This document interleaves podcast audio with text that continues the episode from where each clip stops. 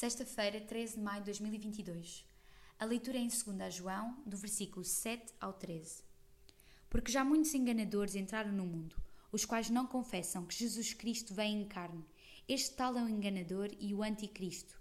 Olhai por vós mesmos, para que não percamos o que temos ganho, antes recebamos o inteiro galardão. Todo aquele que prevarica e não persevera na doutrina de Cristo não tem a Deus.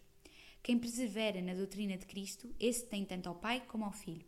Se alguém vem ter convosco e não traz esta doutrina, não recebais em casa, nem tão pouco o saudeis, porque quem o saúda tem parte nas suas más obras. Tendo muito que escrever-vos, não quis fazê-lo em papel e tinta, mas espere ter convosco e falar face a face, para que o nosso gozo seja cumprido. Saudam-te os filhos da tua irmã, a eleita. Amém. No final desta brevíssima carta, João volta a mencionar aqueles que abandonaram a Igreja e aqueles que entram na Igreja com falsos ensinamentos. Estes dois acontecimentos têm perdurado ao longo dos séculos. Todos conhecemos pessoas que pareciam estar firmes na fé e depois abandonaram a Igreja e a própria fé. Também conhecemos pessoas que se infiltraram na Igreja, tendo a aparência de cristãos, mas depois revelaram-se falsos cristãos, lançando a confusão doutrinária e tentando desviar membros da Igreja com menos conhecimento bíblico.